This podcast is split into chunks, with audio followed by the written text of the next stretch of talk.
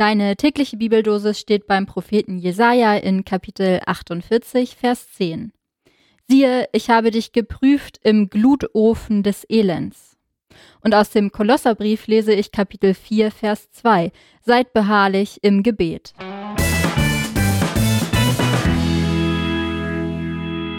Hallo zusammen bei Vita mit C, deine tägliche Bibeldosis. Heute gibt's eine weitere Runde mit mir, Helene, und ich muss schon sagen, Mensch, Mensch, Mensch.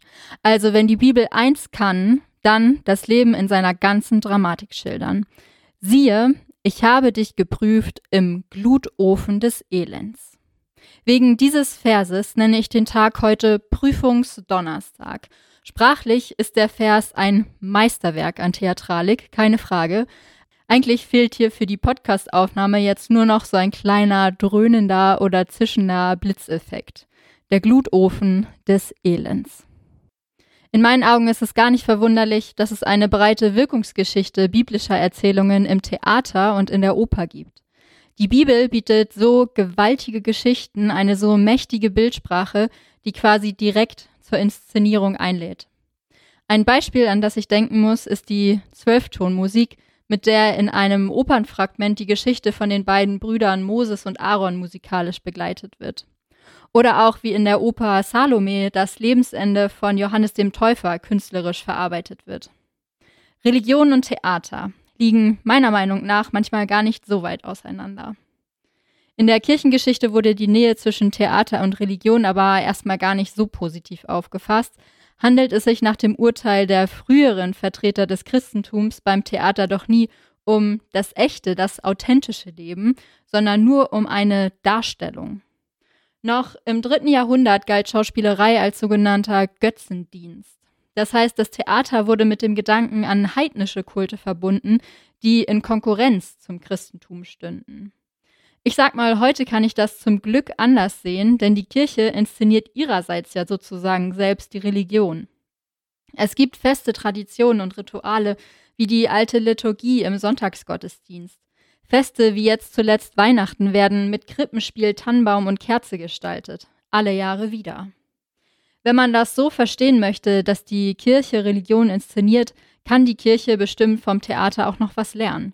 Ich würde sagen, das Theater prüft in zeitgenössischen Inszenierungen die Realität. Nichts weniger. Das Theater konfrontiert das Publikum mit Fragen und Darstellungen, die es vermutlich sogar gestellt bekommen möchte, würde ich mal behaupten. Das Theater eröffnet eine Gedankenwelt, in die ich eintauchen kann. Wenn ich von dort aus in meinen Alltag zurückkehre, kann ich das Gesehene wie aus einem anderen Leben mitnehmen. Ich denke zum Beispiel an die Wirkmacht des Stückes Terror von Ferdinand von Schirach, indem er das ethische Dilemma als Kunstform für ein breites Publikum zugänglich gemacht hat. Wie wäre das, wenn in einem Gottesdienst mal der Ausgang der Predigt von der Gemeinde entschieden werden könnte? Mir gefällt die Idee von Partizipation sehr, die das Theater bei solchen Inszenierungen verfolgt. Siehe, ich habe dich geprüft im Glutofen des Elends. Für mich verkörpert diese theatralische Aussage von Prüfung und Elend, dass ich nie weiß, was das Leben von mir fordern wird. Was wird das Leben morgen von mir wollen? Durch das Bild aus dem Jesaja-Buch ist da die Vorstellung von Momenten, in denen Gott in Frage stellt und fordert. Ich glaube gleichzeitig an die ungenannten Momente, in denen Gott auch befreit und rechtfertigt. Seid beharrlich im Gebet, fordert der Vers aus dem Kolosserbrief. Von dem alttestamentlichen Gedanken her kommend lese ich in dem neutestamentlichen Appell auch eine Frage mit.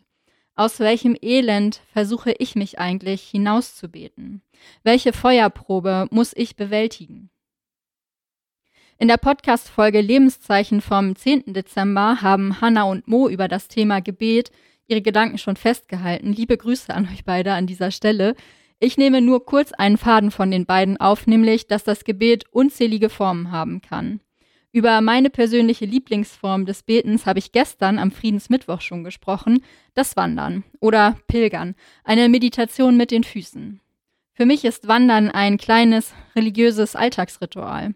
Ich komme erstmal aus meinen vier Wänden raus, ich bin isoliert von den Eindrücken des Arbeitstages und habe eine Zeit für meine Gedanken und mich, oder ich darf mir den Kopf auch mal leer wandern.